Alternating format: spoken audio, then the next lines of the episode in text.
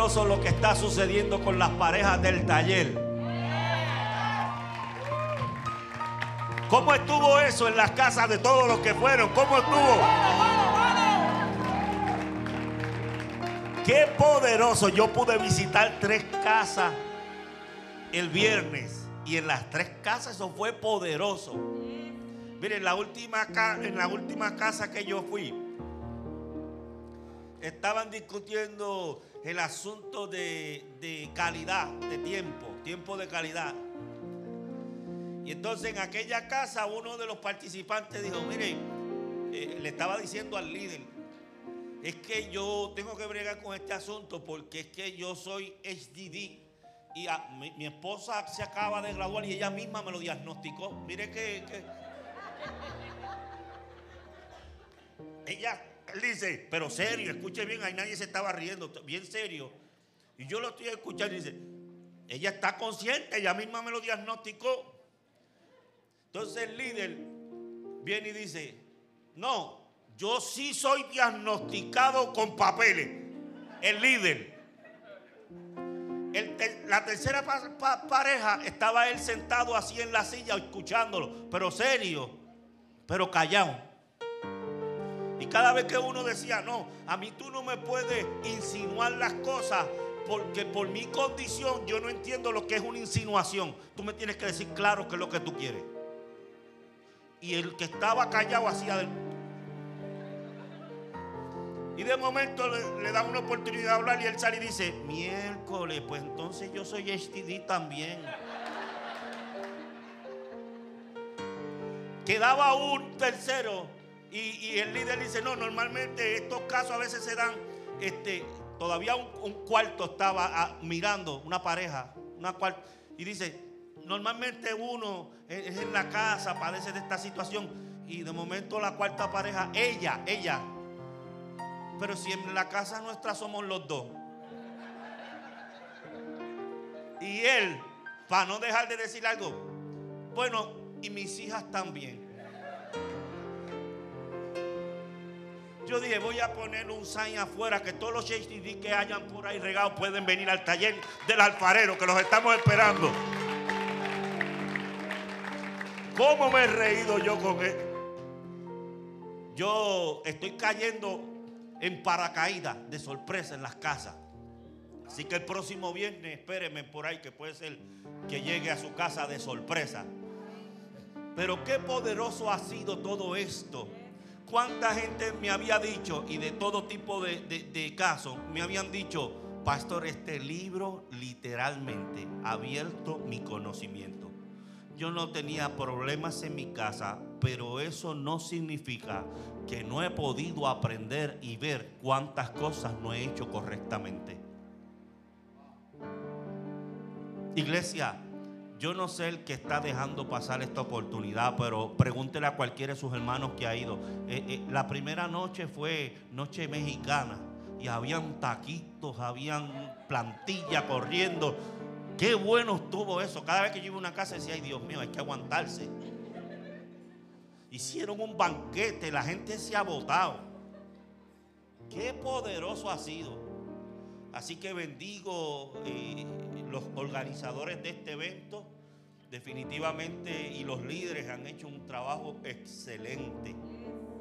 Así que yo quisiera hoy, en la casa han estado pasando cosas sobrenaturales. ¿Cuántos se acuerdan del niño que, está, que estamos teniendo en la casa, que de repente Dios lo usa y empieza a hablar en lengua y dice, necesito orar por esa persona? y, que no habla bien, pero cuando eso sucede empieza a hablar bien y todo lo dice que se entiende. Están pasando cosas sobrenaturales. ¿Cuántos se acuerdan del martes que los niños nuestros empezaron a orar unos por otros y empezaron a gritar? Y aquí empezó a pasar una cosa y eran niños orando por otros. Porque estamos llamando lo sobrenatural de Dios. El mensaje de hoy se titula ¿Qué cargas? ¿Qué tú cargas por dentro? ¿Qué tú portas? ¿Saben lo que cargas? ¿Saben lo que portas? Quiero invitarle a ir conmigo a una poderosa carta. Yo no sé si es la más poderosa de toda la Biblia, la carta a los Efesios. Para acompáñame ahí, vamos a leer Efesios 5, 18 para la visita que está con nosotros. Las amarillas le tocan a usted, las blancas me tocan a mí. Y leemos a la gloria del Padre, del Hijo y del Espíritu Santo. Y la iglesia dice, reciban un saludo a toda la visita que pueda estar con nosotros. Hoy este es el taller del alfarero, la iglesia. Una iglesia que no es perfecta, pero estamos intentando llegar al reino de los cielos. Estamos poniendo nuestro empeño. Dice Efesios, no os embriaguéis con vino en lo cual hay disolución. Antes bien, sed llenos del Espíritu. Y quiero ser claro con esto, porque yo sé que los que no corren vuelan. Este verso no está promoviendo que lo mucho es malo y lo poco es bueno. Él no está diciendo que te puede dar dos o tres palitos y él no está mal. El, problema es cuando te da muchos palitos. No es eso lo que está diciendo. ¿Cuándo fue que no embriaguéis con vino? Pasó a ser cerveza, whisky, alcohol. ¿Cuándo fue que cruzó de un lado a otro? No lo sabemos. Exactamente, eso no fue lo que quiso decir el verso. Pero algunos usan lo que sea para justificar lo que el cuerpo le pide. Eso sonó como un anuncio de En mi barrio decían cualquier excusa es buena. Montar un bombillo. Ah. Escuche bien, el mensaje de hoy no es referente a la bebida. Diga conmigo, solo es el pastor cogiendo pon. Dígalo, dígalo conmigo, solo es el pastor cogiendo pon. Porque nuestro pastor no cree saludable el alcohol en las familias cristianas. Es él cogiendo pon, aprovechándose de que pasó eso ahí, ve. Y él se aprovecha.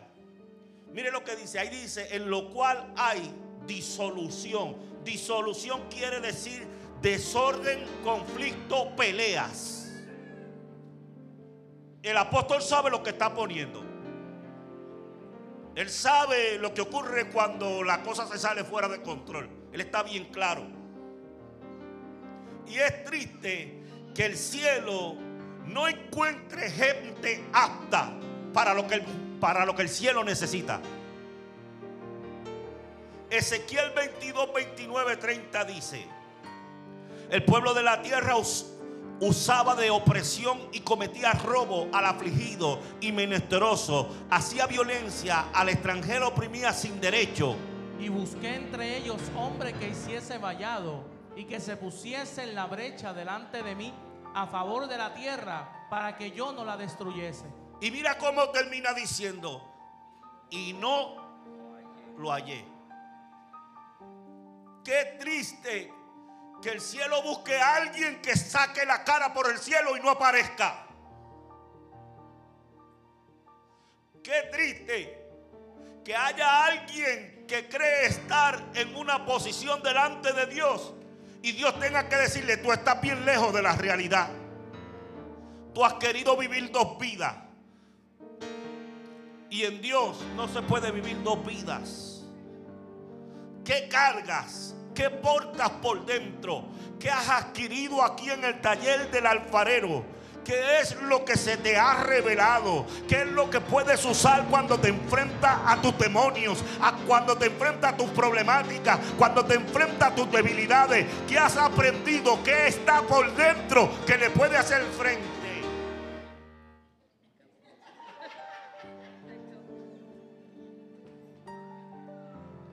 Aleluya. Te digo que los nenes Dios los está usando, los niños de esta casa. Aleluya. Están que corren por...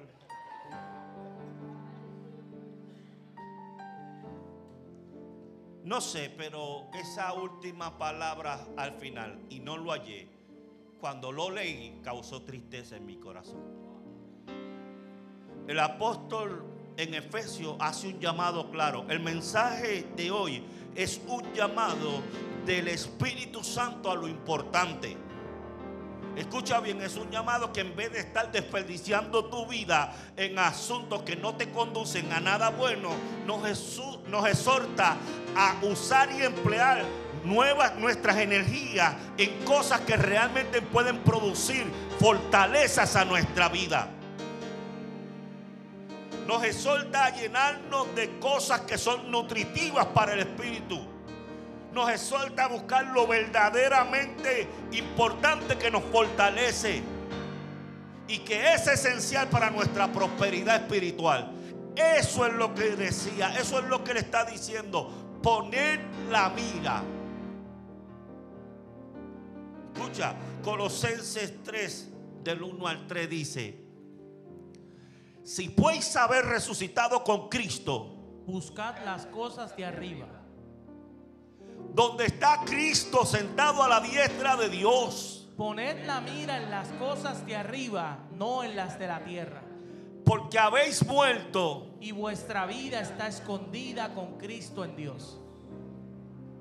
No sé si entiende, no te embriagues con vino, sino antes ser lleno del Espíritu Santo. Poner la mira en las cosas de arriba, que esas son las que realmente son importantes. Este el verso está diciendo un pequeño detalle, pero ese pequeño detalle es grande. Escucha, si yo te pregunto en los años que tú tienes de vida y cuando retrocedes para atrás, averiguas en qué le has invertido más tiempo a tu vida, ¿qué me dirías? Quizá invertiste tu mayor esfuerzo y me respondería, me afané por mi educación. Pastor, si algo le puse empeño en mi vida fue en educarme bien y tener una profesión. Quizás alguno me diga, me he esforzado en mi trabajo para adquirir una mejor posición de trabajo. Pastor, he luchado por tener una mejor casa, para darle algo mejor a mi familia. Pastor, al fin estoy libre de deuda. Pastor, me estoy esforzando en este tiempo para que mis hijos puedan tener una buena educación. Pastor, me esforcé por tener paz. No pregunto esto como si estas cosas estuvieran mal. No me malinterprete. No estoy diciendo que estas cosas están mal ni yo ni el apóstol Pablo estamos condenando estas cosas, no. Pero cuando él dice, poned la mira, él está diciendo tu enfoque, poner tu enfoque. Él está diciendo de todo lo que está delante de ti, que es lo importante. Es más, Él es atrevido porque se atreve inclusive a recomendarte dónde poner la mira. Ah, bueno, pues si Él lo hace, yo que lo haga yo no es nada. Yo te digo lo mismo, poner la mira en las cosas de arriba y no en las de la tierra. Jesús dijo en otra ocasión prácticamente lo mismo. Mateo 6, 31 al 34 dice, no os afanéis pues diciendo que comeremos o que beberemos o que vestiremos.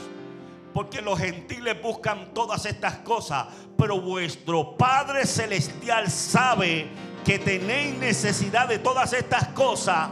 Mas buscad primeramente el reino de Dios y su justicia. Y todas estas cosas os serán añadidas. Yo quería retirarme joven. Yo quería vivir de mis ingresos y de mis inversiones a temprana edad. Allí estaban enfocados mis cañones. Ese era mi deseo. Pero ¿cuál era el deseo de Dios? Era lo que se me estaba escapando.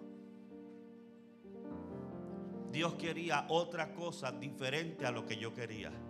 Estaba en la iglesia, iba todo el tiempo a la iglesia, estaba logrando avanzar en mi vida como negociante, en todos mis asuntos, pero donde único yo no estaba avanzando.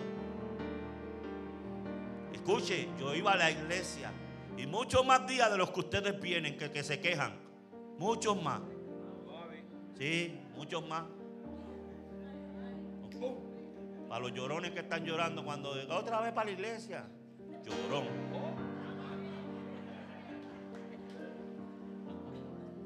Escuche bien. Pero en mi vida, estando en la iglesia tanto tiempo, mi, vida espiritual se había quedado, la había dejado de tenerse en un lugar que yo entendía que con eso era suficiente para Dios. Con lo que le estás dando a Dios es suficiente para Dios, pues tú estás como estaba yo. Con lo que tú estás haciendo, estás tranquilo, ya cumpliste, estás como, estabas como estaba yo.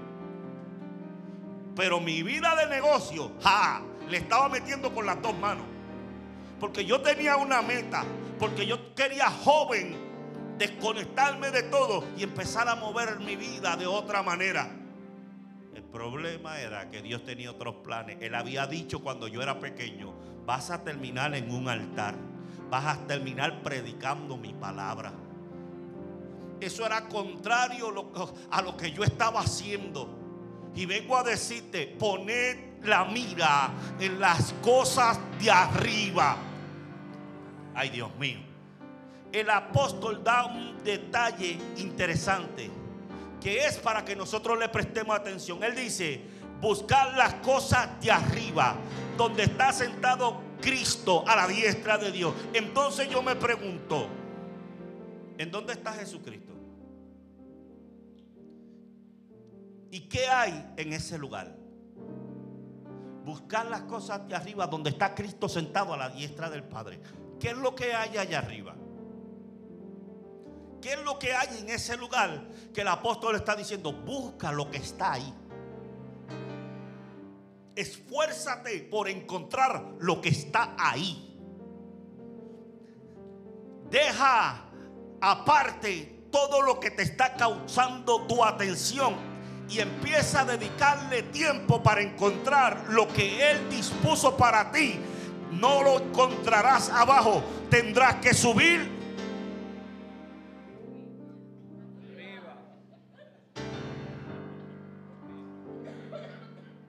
Arriba. La respuesta es fácil. ¿Qué es lo que hay allá arriba? Está el cielo donde todos tienen vida eterna. Es el cielo donde todos tienen salud eterna.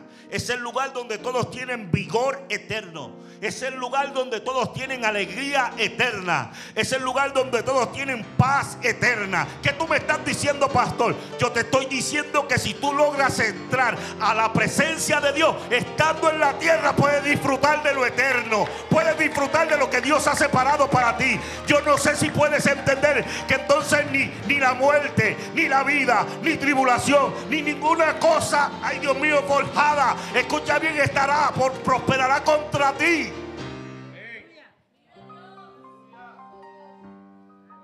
¿Qué te ofrecieron para contratarte? ¿O cuáles son los beneficios que tú tienes en tu trabajo? ¿Qué es lo que hicieron para que tú determinaras trabajar dónde trabajas? Te lo pregunto porque hoy Dios te ofrece el cielo y una vida eterna. Porque hoy Dios te ofrece, como el trabajo te ofrece, Dios te ofrece. Dios te ofrece paz en medio de la tormenta. Dios te ofrece en esta hora poder sentir su presencia cuando todos te abandonan. Ay, Dios mío. Dios te ofrece perdonarte cuando todo el mundo está loco por juzgarte y condenarte. Dios te, Dios te ofrece otra oportunidad. Dios te dice, mira, en mí hay vida y vida en abundancia. Mi hermano lo llaman de un trabajo, lo he contado anteriormente. Y le ofrecen 12 mil dólares más de lo que está ganando. Y viene y me pregunta, a ver si yo le puedo arrojar luz. ¿Qué hago? Escucha bien, la vida de un consejero no es fácil. Porque si das un consejo y todo sale bien, eres sabio. Dios te usa con poder. Ese es un hombre ungido. Pero si das el consejo y todo sale mal,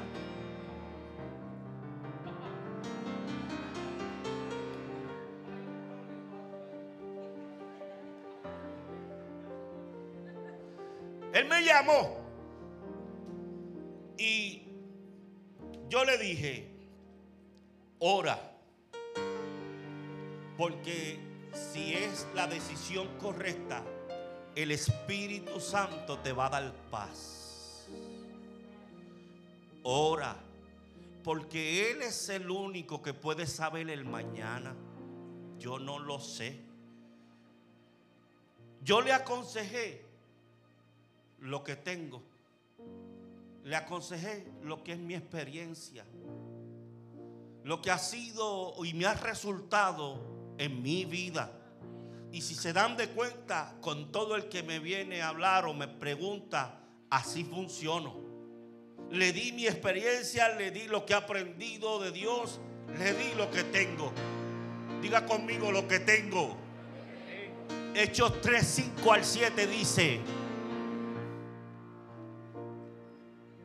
Hechos. Entonces él les estuvo atento, esperando recibir de ellos algo. Mi hermano estaba esperando recibir de mí algo. Mas Pedro dijo, no tengo plata ni oro. Pero lo que tengo te doy. En el nombre de Jesucristo de Nazaret, levántate y anda. Y tomándole por la mano derecha le levantó. Y al momento se le afirmaron los pies y tobillos. Te pregunto, ¿qué tienes? ¿Qué tú cargas? Lo que cargas y lo que tienes. Le puede ser para otro que te pregunte que se pare a tu lado de propósito, de bien.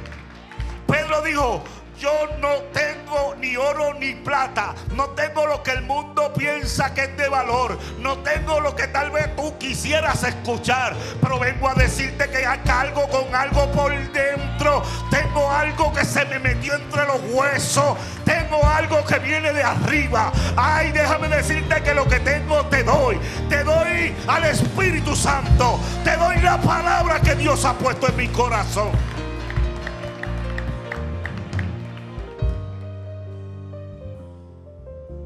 ¿Saben? Si te das cuenta, estamos hablando de Hechos 3. En Hechos 2 ocurrió la llenura, la llegada del Pentecostés. O sea que yo tengo que dar un poquito para atrás y decir que cuando Pedro está diciendo, de lo que tengo te voy a dar. Si hubiese sido yo, le digo, negro, tú no sabes lo que pasó ayer en el aposento alto. Quizás cuando el hombre que lo que está esperando es que le den una limosna, porque lo que está pidiendo es algo, una luz. Cuéntame algo, deja caer algo en la, en la olla. Y Pedro, que sabe lo que le está pidiendo, le dice, negro, si tú supieras lo que yo te voy a soltar. Negro, por eso es que escucha bien, por eso es que el verso dice, mirar lo que lo, de arriba. Porque el mundo sigue mirando estupideces. Pero el que está claro sabe que puede conquistar en lo de arriba todas las cosas. Pedro le está diciendo, negro, tú estás pidiendo chavito, comida, tú estás pidiendo esto y lo otro. Pero tú no sabes lo que yo te voy a soltar. Tú estás ahí postrado porque una enfermedad te tiene agobiado. Tú estás ahí porque no hay médico que pueda solucionar tu problema. Tú estás ahí porque has decidido aceptar como que esto es lo que estoy viviendo. Y yo vengo a decirte, taller del alfarero, no acepte. Vengo a decirte, hay más. Te atrévete a pelear por algo más. No te limites, no te acomodes, no seas, ay Dios mío, conforme con lo que tienes hasta ahora. Dios te está diciendo, yo tengo más. Yo quiero darte algo más. Quiero hacer algo poderoso con tu casa. Pero sigues limitado, sigues conforme, sigues creyendo que eso es lo que tengo para ti. No es eso, es mucho más. Pero no lo conseguirás abajo. Tienes que subir.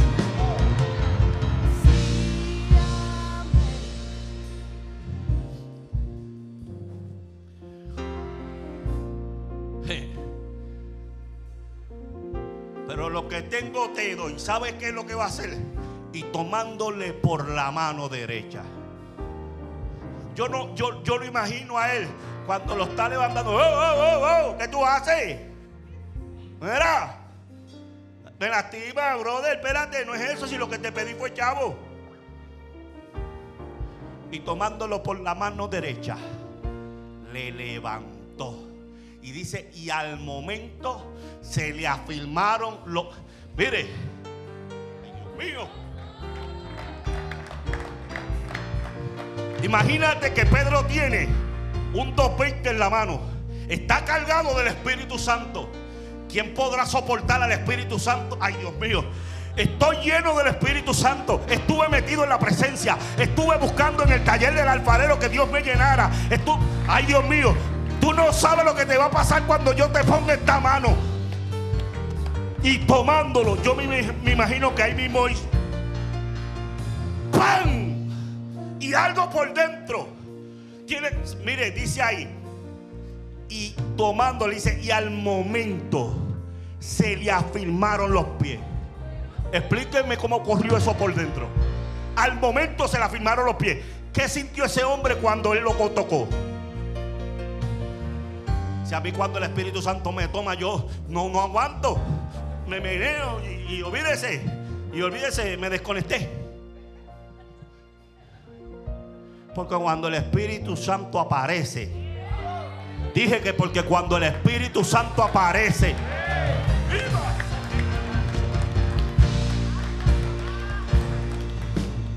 ay Dios mío, no me puedo detener porque se me, se me acaba el tiempo. Escuche bien, Él está demostrando lo que en Hechos 2 acaba de recibir.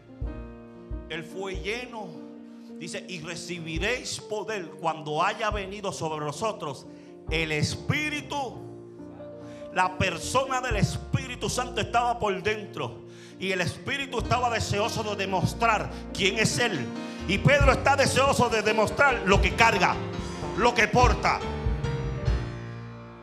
Entonces cuando vemos esto ocurrir ahí, escuche bien, la iglesia se acaba de multiplicar en poder y su efectividad exponencialmente.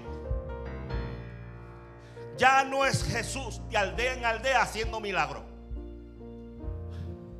Ahora es Jesús a través de 12, 24, 48, 70 personas a través de la persona del Espíritu Santo haciendo milagros ya no de aldea en aldea, sino de nación en nación. Ah, el Espíritu Santo vino a empoderarte porque es necesario que la iglesia del taller del alfarero se conviertan en carbones encendidos donde exponencialmente el mundo sepa lo que está ocurriendo. Todo el mundo experimenta el poder y la autoridad del Espíritu Santo. Lucas 10, 17 y 19 dice, volvieron Vuelvo, volvieron. Los 70 con gozo. Ah, pero no eran 12 discípulos nada más. Es Jesús el que está hablando, escuche bien. Volvieron los 70 con gozo, diciendo, Señor, aún los demonios se nos sujetan en tu nombre. Y les dijo, yo veía a Satanás caer del cielo como un rayo. He aquí os doy potestad de hollar serpientes y escorpiones. Y sobre toda fuerza del enemigo. Y nada os dañará. ¿Qué tú cargas? ¿Qué tú cargas? ¿O es que todavía tú no sabes lo que cargas? Y por eso no estás haciendo lo que tienes que hacer. Te estoy desafiando a que hagas más de lo que has estado haciendo, a que te atrevas salirte y que venzas el temor y el miedo y empieces a declarar palabras de autoridad. Atrévete si es que lo carga, atrévete si es que lo porta, atrévete si es que Dios dijo que lo tienes, que es para ti, que es para la iglesia. Atrévete, muévete en fe. El título de este mensaje es ¿Qué cargas?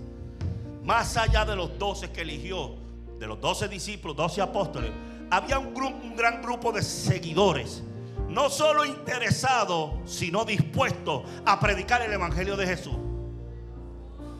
Escuchen bien, no son doce solamente por, por, aquel que se había cuadriculado que el Evangelio de Jesús no había impactado a más nadie. Usted está escuchando de los doce, pero la Biblia dice que no hay un libro que pueda aguantar todas las cosas que hizo Dios. Rompase ese patrón, no eran doce nada más. El Evangelio de Jesucristo había impactado a tanta gente. En una sola cita hay 70. Escucha bien, tú no envías a 70 sin prepararlo. O sea, que esos 70 que fueron ya llevaban una escuela con Jesús. No es que te convertiste hoy y te envío, vete. No, no, no, no, no. Mira, tú ves que Dios los envió, Jesucristo los envió de dos en dos. Si los envió de dos en dos es porque Él sabe lo que está haciendo. Y si entiendo que los envió de dos en dos, entiendo que los preparó primero. Que le dio instrucciones cuando usted las busca, las encuentra.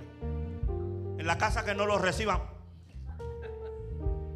sacúdense los pies y arranquen. No lleven, no lleven mucha maleta ni muchas cosas para estar cambiándose tenis y cambiándose de camisa verde. No. Él le dio instrucciones. Escucha bien, Dios le dio instrucciones. Ahora la pregunta es, ¿por qué se sorprendieron?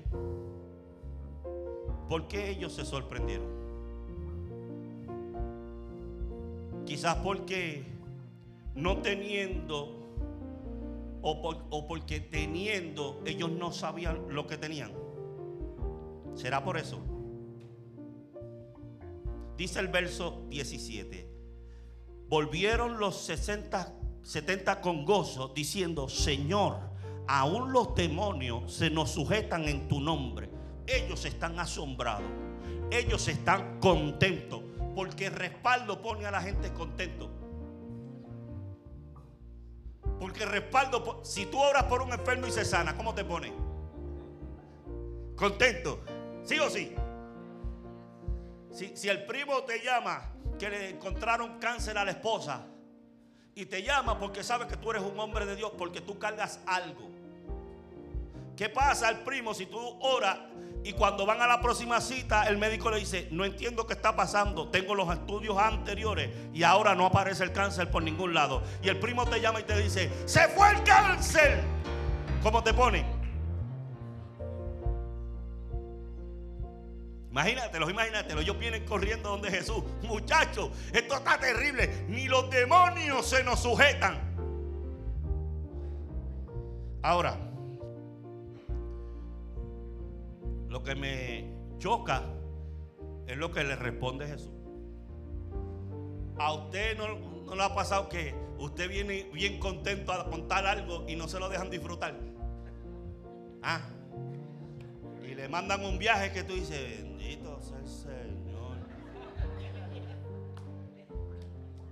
Allá el esposo le dijo a la esposa, por favor, no me dejen los cangrejos, los bueyes, no me los dejes sin darle comida. Y llegó por la tarde, él peleaba por todo. Y le dijo, dejaste los No, yo le di comida dos veces. Mentira. ¿Cómo tú lo sabes? Y coge y le da a la caja bien duro por el lado y le dice, que levante la mano el que no comió. Y le dio pángana y todo lo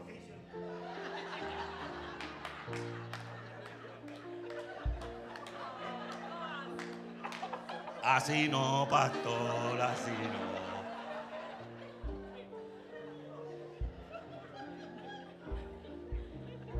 Imagínate esto. Vienen corriendo los 70 contentos porque ni los demonios se nos sujetan. Y viene Jesús y le responde, verso 20. El 20. Dale, Josuán. Pero no os regocijéis de que los espíritus se os sujetan, sino regocijaos de que vuestros nombres están escritos en los cielos. Ah, diache, pero si lo que vine a decirte nada más es que. ¿Tú te lo imaginas? Bien contento.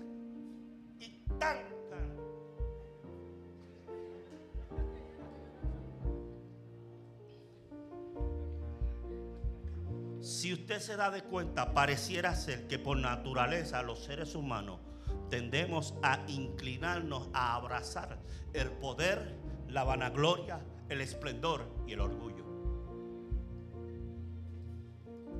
¿Usted cree que Jesucristo está haciendo eso porque Él es un ogro?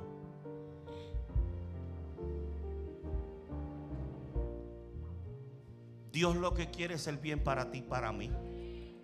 El fin que Él busca es llevarnos al cielo. Porque en el interín, si te descuidas, te puedes quedar. Pareciera ser también que el infierno, por naturaleza, le gusta ofrecer gloria y potestad. Pareciera ser que Él descubrió cuál es nuestra debilidad y le encanta hacer eso. Mateo 4, 5 a 6 dice, y le llevó el diablo a un alto monte. Y le mostró en un momento todos los reinos de la tierra. Y le dijo el diablo, a ti te daré toda esta potestad y la gloria de ellos, porque a mí me ha sido entregada y a quien quiero la doy. Escuche bien, ¿qué le está ofreciendo el diablo a Jesús? Poder, gloria. Mire qué interesante lo que dice el diablo. A mí me ha sido otorgada. Y dice, a quien yo quiera, la doy. Si tú postrar, me adorares, todos los reinos serán tuyos. Todo lo que envuelve aquí es gloria. Y inclusive lo que anda buscando Satanás es gloria. Escuche bien, permítame aclarar algo por si alguien decía, pero el diablo no es el dueño de este mundo. Salmo 24, 1 está diciendo, pero ¿quién le entregó la gloria a Satanás? ¿Quién se la dio? De Jehová. Es la tierra y su plenitud, el mundo y los que en él habitan. Pastor, si ahí dice que Dios es el dueño del mundo y lo que él habita. Escucha bien, el único que le podía permitir esa autoridad a él es Dios. Nota que yo estoy diciendo permitir. Yo no dije que se la dio. El único que le puede permitir esa gloria o, esa, o ese decir esas palabras es Dios. Porque lo único a quien, los únicos a quien la Biblia registra que Dios sí le dio esa autoridad o dándole esa autoridad fue a Adán y a Eva. Génesis 1, 27, 28 dice, y los bendijo Dios y les dijo, fructificad y multiplicaos, llenaos la tierra Y sujuzgadla y señoread. En los peces del mar, en las aves de los cielos y en todas las bestias que se mueven sobre la tierra. Satanás a través de engaño se apoderó del dominio y la potestad otorgada a Adán y Eva. Así fue como la obtuvo. Pero como no fue una transacción, sino fue un engaño. Vaya, vaya conmigo. Como lo que ocurrió allí no fue una transacción, no fue un pacto. Escucha bien, no fue un trato, sino fue un engaño. Ese detalle, ese pequeño detalle le permite a Dios operar en total legalidad de hacer a sus hijos más poderosos que Satanás. Yo no sé si se entendió lo que yo acabo de soltar aquí.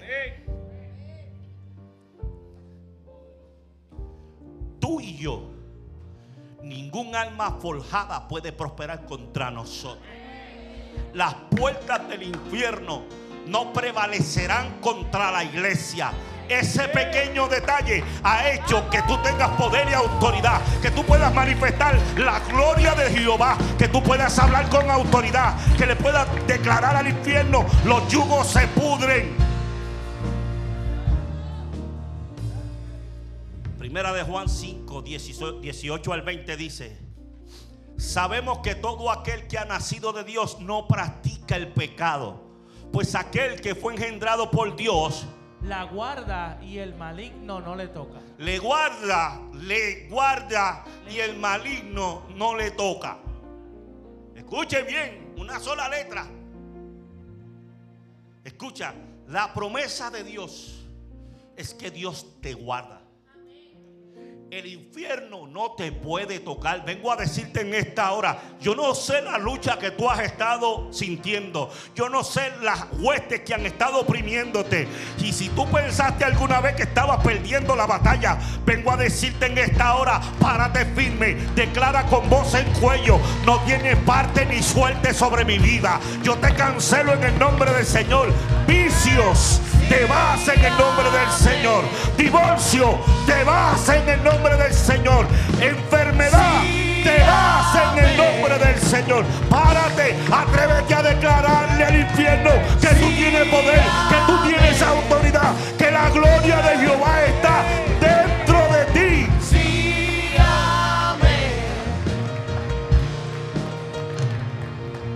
Claro que Satanás podía ofrecerle a Jesucristo potestad y gloria. Fíjense que esa es la característica. Escuche bien. De anhelo de gloria, esa característica de anhelo de gloria es el ADN del diablo. Por eso es que yo le tengo repelillo a la vaina esa. Y cuando usted se cree que lo está haciendo tan bien y tan bien y tan bien que fue usted.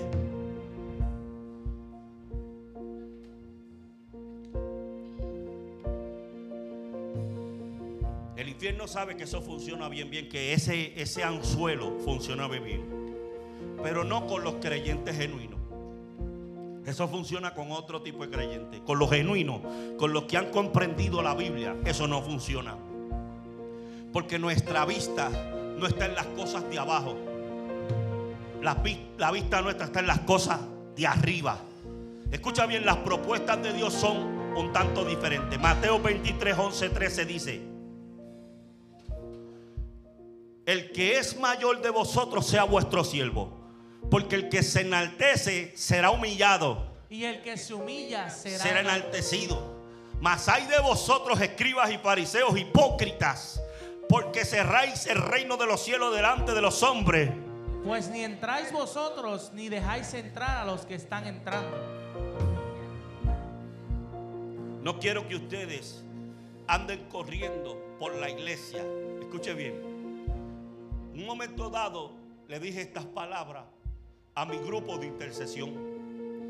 Le dije, no quiero que ustedes anden corriendo por la iglesia, jalando a la gente para estar dándole palabras. También le dije, cuiden que en sus ministraciones la gente no los vea a ustedes como prepotentes, con ínfulas. Aquí está mi equipo de intercesión que se los dije, ellos pueden decirle. Le dije, como si ustedes fueran los cheches de la película. Aquí el cheche de la película se llama Cristo. Dije que el cheche de la película se llama Cristo. Él merece toda gloria, Él merece toda honra. Gracias a Él tenemos la oportunidad de llegar al cielo. Él fue el que vertió su sangre en la cruz del Calvario. Él fue el que puso mi nombre en el libro de la vida. Él es, Él es, Él es, Él es el que ha marcado mi casa. Él es el que me sanó de todas mis angustias. El que me libró de todos mis temores. Él fue mi amparo, mi fortaleza, mi pronto auxilio en la tribulación. Él es, Él es. A Él merece toda la gloria y toda la honra.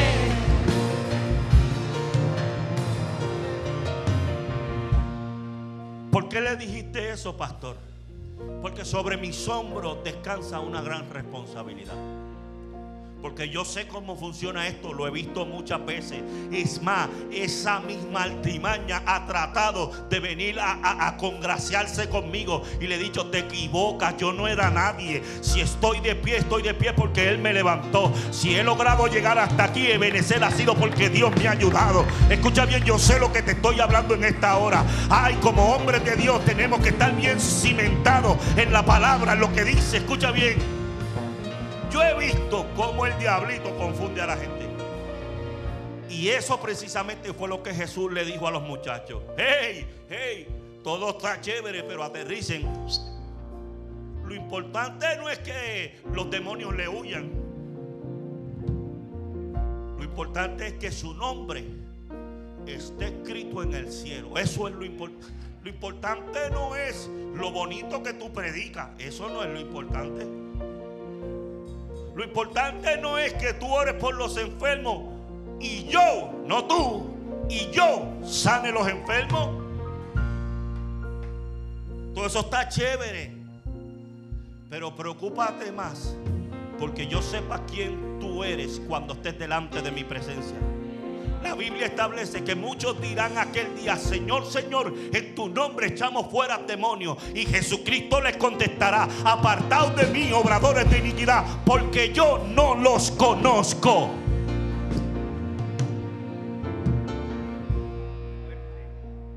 Cuando Dios te respalde y tú ores y Dios haga el milagro, mantente humilde, mantente sencillo, Deja que la gloria de Dios sea la que sea exaltada y alabada. Dale la gloria al Señor.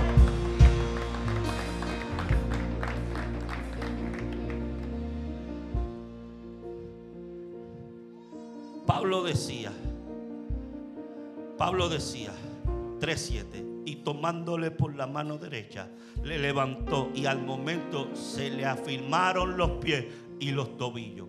Una publicación decía, escúcheme bien, al ver la belleza de las iglesias, tengo que admitir que la iglesia ya no puede decir, ni tengo plata, ni tengo oro. Vaya, una publicación decía que al ver las iglesias, la magnificencia de las iglesias, lo lindas que son las iglesias hoy día, dice, ya las iglesias no pueden decir, no tengo oro, ni tengo plata. Eso no me asombra mucho porque yo sé que la iglesia tiene que ser una miserable para que a los ojos de alguno sea una iglesia ungida. El pastor tiene que estar chavao para que sea un hombre de Dios. Eso yo lo sé, yo he estado toda mi vida en la iglesia. Eso no es lo que me llama la atención. ¿Sabe qué es lo que me llama la atención?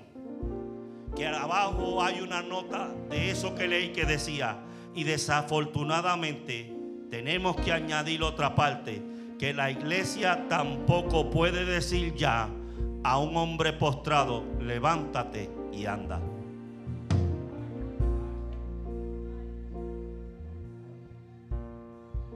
Y ahí es donde algo ha ocurrido conmigo, que yo estoy reacio a adquirir o recibir eso que se acaba de decir.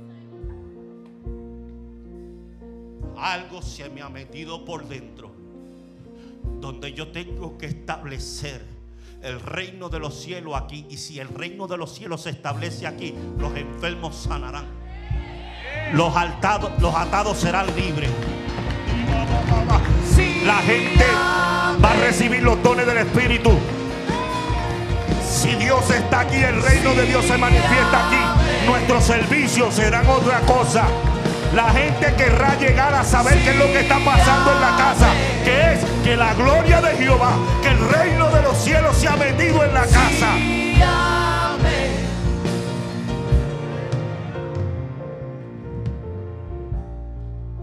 Demostración, diga conmigo demostración. Una demostración es la manifestación visible de un hecho irrefutable a los sentidos. Un ciego puede ver un cáncer desaparece, profecías cumplirse. La iglesia de hoy muchas veces se satisface con un buen mensaje teológico, pero la búsqueda de lo extraordinario ha desaparecido.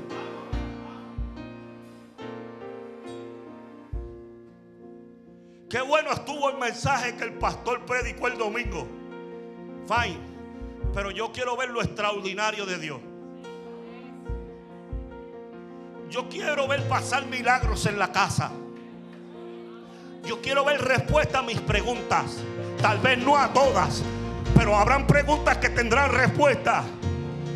Yo quiero llegar a la casa del Señor y salir diferente que como entré.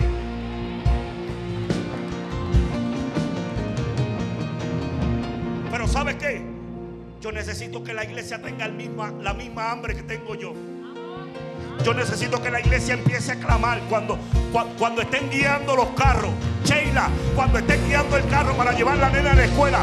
Ay, Dios mío, yo me meto en lo que el pastor quiere. Permite que en la iglesia empiecen a pasar cosas sobrenaturales. Alexi, cuando vayas a trabajar y a meter un clavo, Padre, yo quiero ver cosas sobrenaturales como el pastor dice. Alex Calderón, cuando esté con un hombre empresario allá, Padre, yo quiero ver en mi iglesia pasar lo sobrenatural.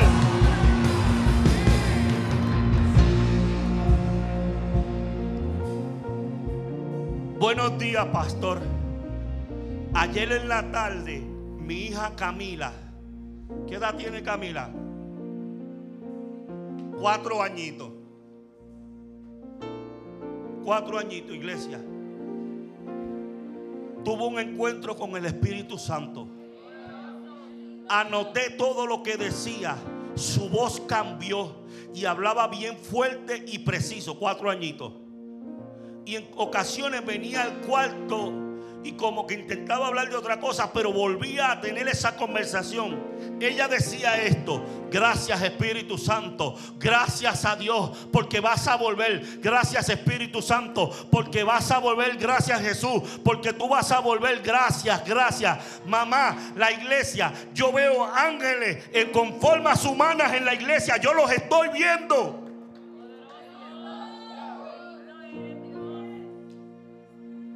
Camila está aquí.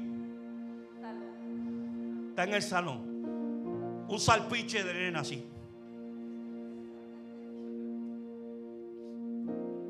Hablando frases completamente bien estructuradas. Donde tú sabes, mire, esta experiencia a mí me pasó. Una vez nosotros teníamos a Liroy chiquito y se pasaba con un jueguito que él tenía todo el tiempo. Nosotros teníamos unos expedición. Él cogía el último asiento del expedicho. Si podía ir afuera, se iba afuera. Pero en el último. Y él siempre iba así.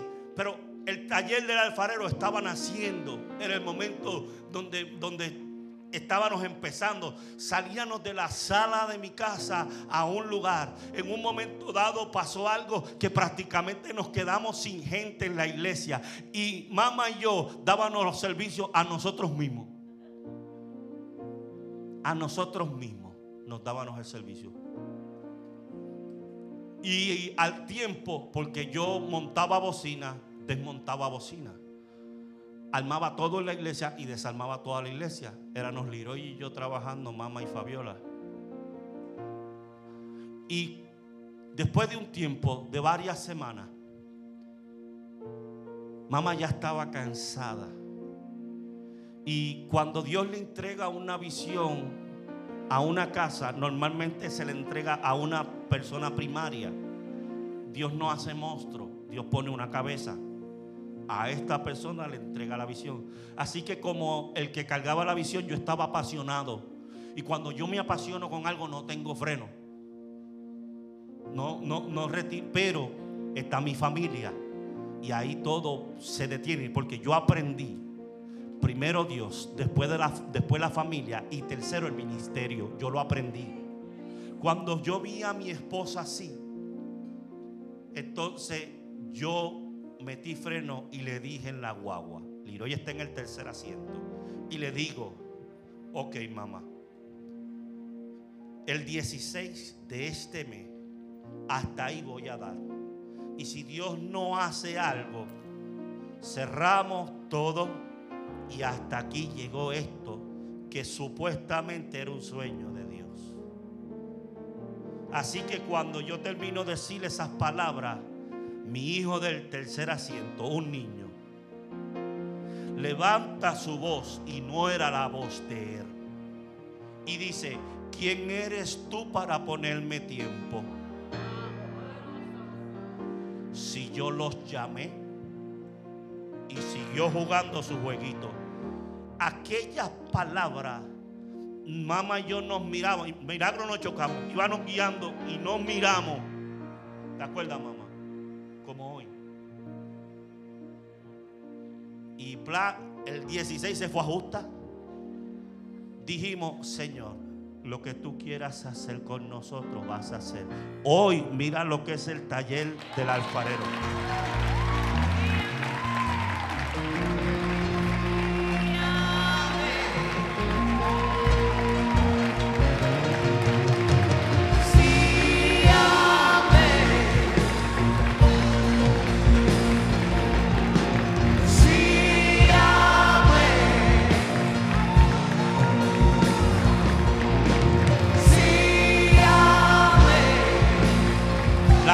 Para ti, Dios. Tú eres el que sabes hacer las cosas.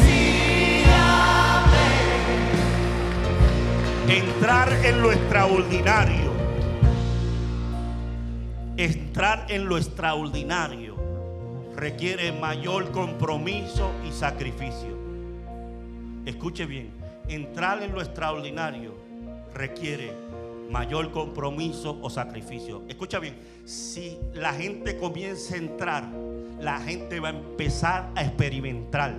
Y el que no pague el precio va a estar diciendo, pero ¿y qué sienten ellos que yo no siento? Por, Señor, yo quiero lo que ellos tienen. Y Dios te va a decir, claro, yo también lo tengo para ti, pero tienes que pagar. Claro, si los estoy invitando a todos, pero tienes que sacrificar. Claro. Cuando leemos la Biblia encontramos un pasaje interesante. 10, Hechos 10, 38 dice, vosotros sabéis cómo Dios ungió a Jesús de Nazaret. con el Espíritu Santo y con poder, el cual anduvo haciendo bien y sanando a todos los oprimidos por el diablo, porque Dios estaba con él. Dígame si la implicación del texto no es que aún Jesús fue en su momento humano empoderado por el Espíritu Santo. Sí, mire, ese es Reina Valera 1960. Entonces yo tengo que entender que en la parte humana de Dios, Dios no hizo trampa. Porque sería un mamí tener que interpretar la vida de Dios como si él estuviera haciendo trampa y él está haciendo lo que está haciendo porque es hijo de Dios. Pero según el verso, el verso está diciendo, no es que lo está haciendo trampa, sino que cuando Jesús iba a manifestar, el Espíritu Santo entró y lo empodera para hacer. Claro que sigue siendo Dios, pero Él vino sin hacer trampa, Él vino en un cuerpo humano que si lo cortaba botaba sangre. ¿Y por qué Dios hace las cosas así? Porque Dios no está haciendo un modelo para uno y un modelo para otro. Es el mismo modelo que utilizaría conmigo. Por eso Dios dice mayores cosas que las que yo hice. Porque, porque no son ustedes, es mi Espíritu Santo quien dentro de ustedes hace el querer como el hacer. Yo no sé si entiende lo que yo estoy soltando en esta hora, pero vengo a decirte que tú y yo tenemos la oportunidad de manifestar el reino de Dios en la tierra, porque la persona del Espíritu Santo quiere entrar. Ay, Dios mío. Romanos 15, 18 al 19. Todavía me quedan 7 minutos. Escuche bien, porque No osaría ¿qué significa eso? ¿Qué significa eso? No es lo mismo que hemos estado hablando. Él está diciendo, el apóstol está diciendo, yo no me atrevería hablar sino de lo que Cristo ha hecho por medio de mí para la obediencia de los gentiles, con las palabras y con las obras, con potencia de señales y prodigios. Eso es lo que yo quiero para el taller del alfarero, que hayan demostraciones de poder, de señales y de prodigios, en el poder del Espíritu de Dios, porque es el Espíritu Santo quien te va a empoderar. De manera que desde Jerusalén y por los alrededores hasta Lírico, todo lo he llenado del Evangelio de Cristo. Miqueas 3:8 dice, yo en cambio Estoy lleno de poder del Espíritu del Señor y de juicio y de valor, para dar a conocer a Jacob su rebelión y a Israel su pecado. yo termino. Que no lo use no significa que no lo tengo.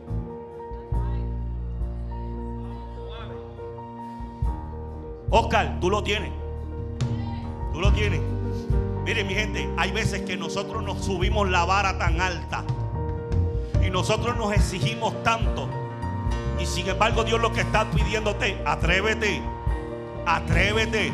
Si aquí ninguno, aquí ninguno puede decir que es digno. Que me levante la mano el que no, el que no pecó la semana pasada. El que no pecó hace tres días. El que no pecó hace dos días. Que me levante la mano el que no pecó ayer.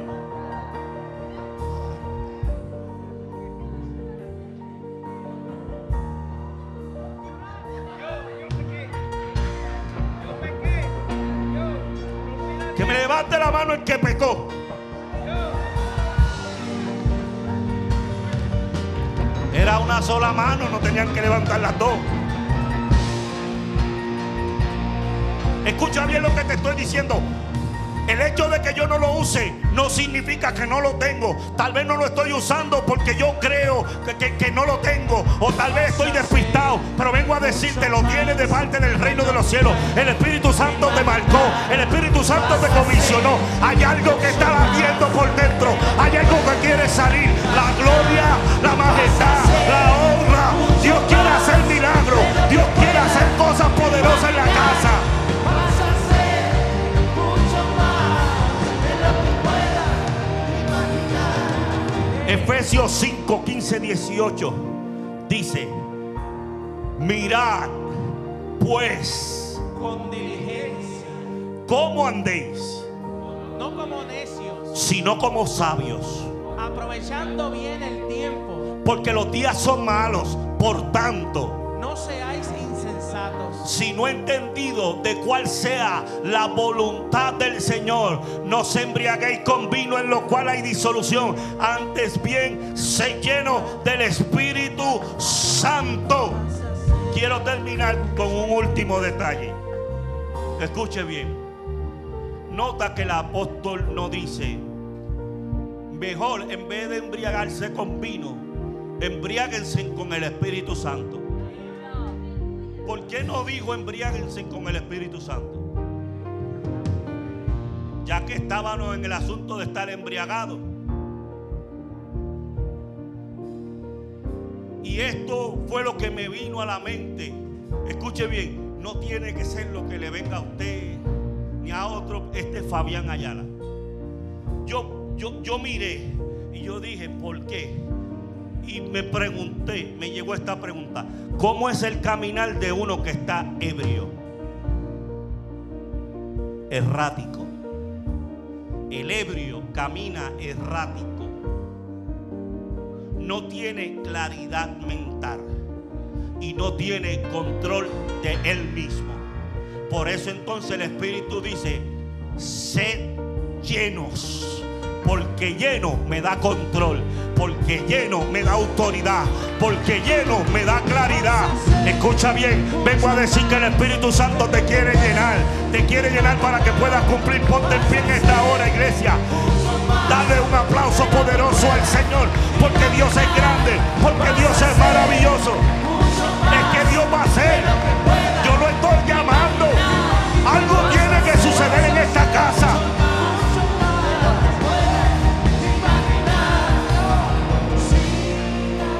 Nosotros nos vamos a reunir mañana por primera vez. Comienza a abrirse la iglesia a las 6 de la mañana.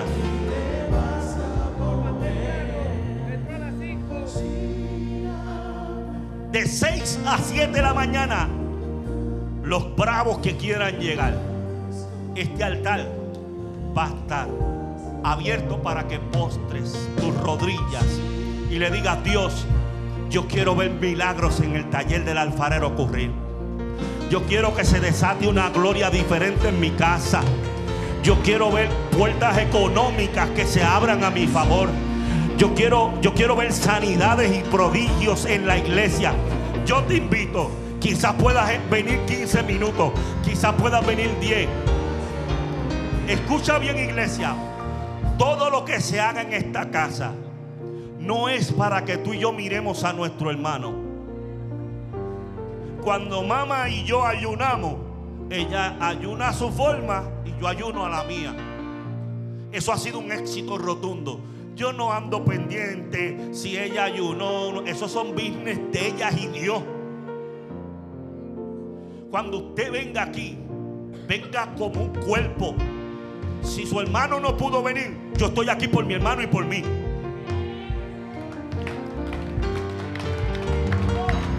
Yo vengo por el taller del alfarero. Yo vengo por la iglesia a nivel mundial. Yo vengo por mis hermanos que están allá en el campo misionero.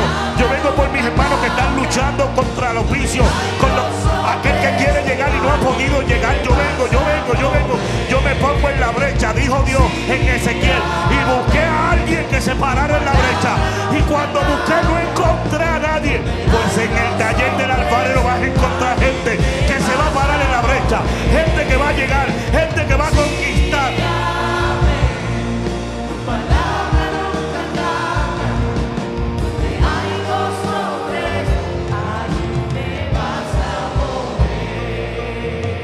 Ponga su manito en su frente.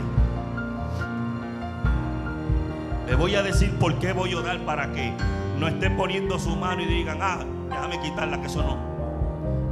Voy a orar para que Dios te llene para que el Espíritu Santo te llene. Voy a orar para que lo que está pasando con nuestros niños pasen con los tuyos. Que el Dios te levante de madrugada, que el Espíritu Santo empiece a hacer algo imponente en esta casa. Yo voy a orar porque lo que tú has estado pidiendo a Dios, que todavía no has recibido, se salgan las trabas y los obstáculos. Yo voy a orar por aquellos matrimonios que han estado viviendo crisis pero yo voy a declarar que en el nombre del Señor Dios nos va a dar las herramientas para vencer. Padre, en esta hora te pido por nuestra niñez. Te pido que tú los empoderes, Espíritu Santo. Ya has empezado a hacerlo con varios de ellos. Padre, no son solo el reflejo de unos padres comprometidos con la obra. Te pido, Dios del cielo, que nuestra casa comience a ver lo sobrenatural. Te pido Dios que mis hijos se atrevan a declarar en los trabajos con autoridad y poder el reino de los cielos y sus maravillas. Nosotros somos la sal de la tierra. Tú dijiste y por todo el mundo y predicate este evangelio. Padre, en esta hora yo estoy creyendo que nuestros hijos de la casa manifiestan lo que Pedro manifestó. No tengo plata ni oro, pero de lo que tengo te doy. Vengo a decirte Padre, en esta hora te pido que los llenes, que el depósito se llene de tu gloria, de tu poder, de tu autoridad. Padre, matrimonio, yo declaro que se fortalecen en el nombre de Jesús. Que ningún alma forjada podrá destruir tu matrimonio. Te pido, Dios del cielo, que nos enseñes, nos revele en manera especial. Padre, ahora todo esto lo declaro en el nombre de Jesús y la iglesia dice...